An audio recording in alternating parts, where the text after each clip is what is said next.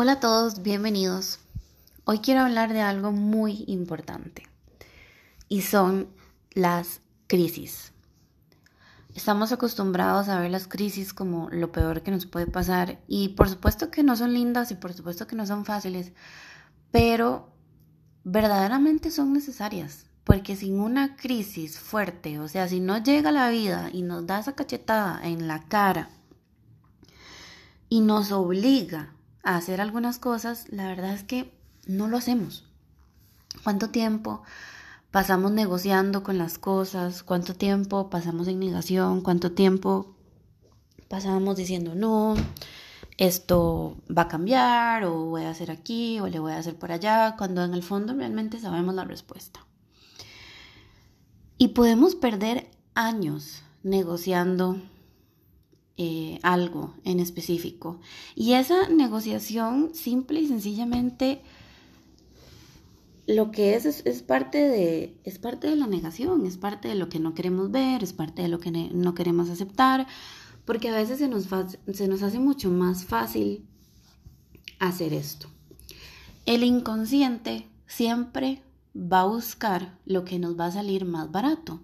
Y a veces nos sale más barato quedarnos donde estamos, aunque eso nos genere ciertas incomodidades, al malestar de movernos de ahí y empezar a generar algo nuevo. Hacerse responsable de lo que está pasando para empezar a generar algo diferente, verdaderamente es todo un movimiento. A veces la crisis pareciera ser algo externo, pero después del pasar del tiempo podemos sentarnos y decir, mm, no, yo eso lo necesitaba, porque la verdad, si eso no hubiera pasado, yo seguiría exactamente igual.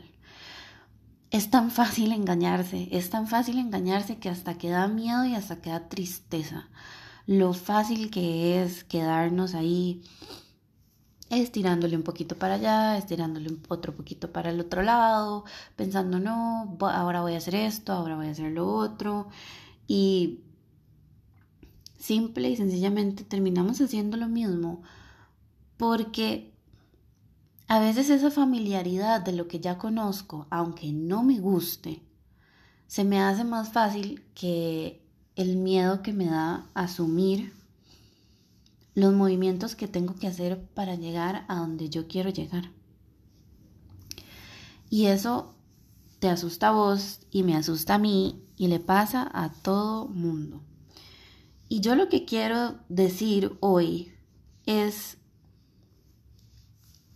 que podemos agradecer esas crisis y podemos agradecer esa gota que derramó el vaso, por supuesto, después de un proceso, por, por supuesto, después de un tiempo de, de, de, entenderlo, de procesarlo, de digerirlo, de, de construir lo que pasó y volverlo a armar y después decir, la verdad es que si eso no hubiera pasado, estaría exactamente igual.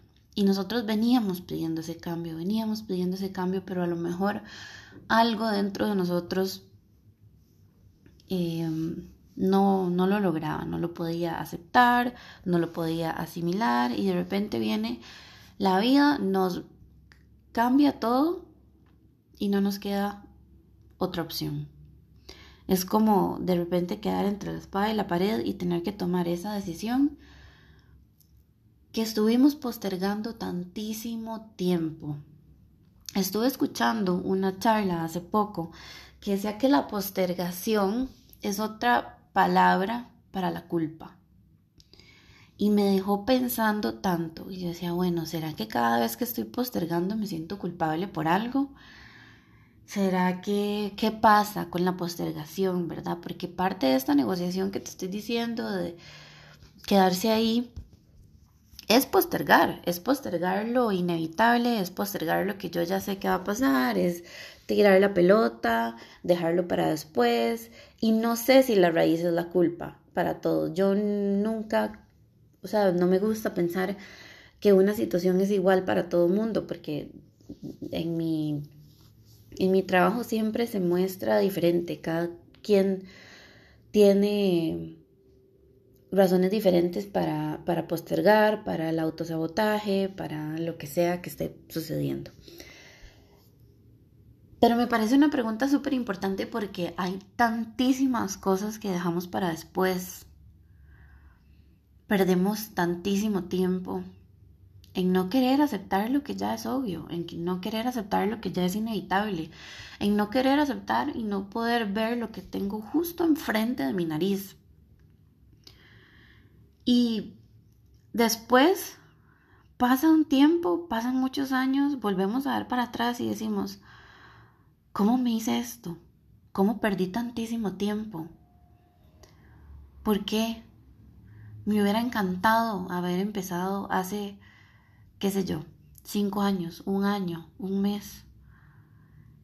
Y te estoy hablando de lo que sea, te estoy hablando a lo mejor de ese proyecto, em, no sé, cualquier cambio que uno quiera hacer.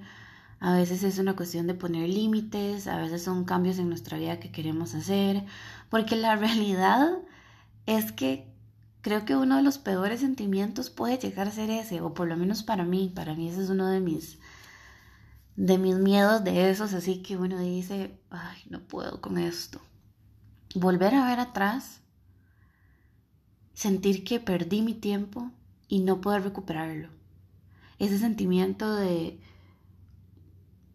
ya no lo hice, no, no hice esto y, y, ahora se me hace siete veces más difícil. Qué duro, a mí me, me resulta súper duro eso.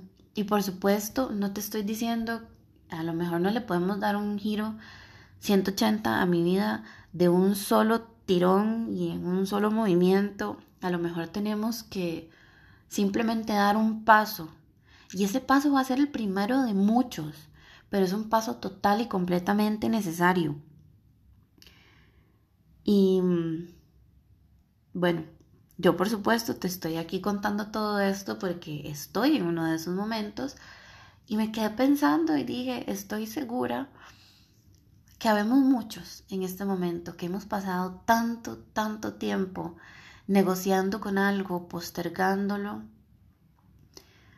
y nos damos cuenta que está todo en nuestra cabeza, que realmente hoy podríamos dar ese, ese paso, ese paso que necesitamos dar. Puede ser muy pequeño, puede ser no sé, puede ser grande, puede ser diferente, cada quien sabrá qué es lo que necesita.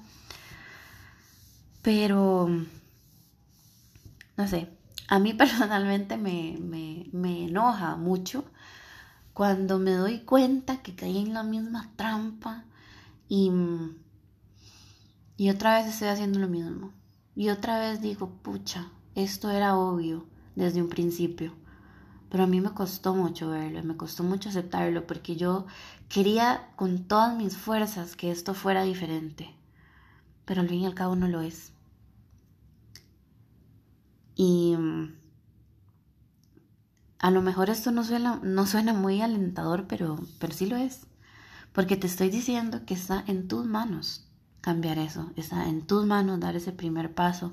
Está ahí, ahí lo tenés a lo mejor vas a, vas a dudar, a lo mejor eh, te va a dar miedo, te va a dar susto, te va a dar ansiedad, a lo mejor vas a negociar un poco más, pero eventualmente ojalá caigamos de verdad en la cuenta que, que sí, el tiempo es algo que no vamos a recuperar, es lo más valioso que tenemos.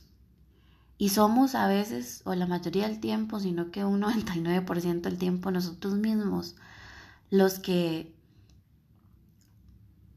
nos, nos truncamos muchas cosas, nos autosaboteamos por razones diferentes, lo postergamos, lo dejamos para después pensando que después va a ser mejor y no estoy segura que después va a ser mejor.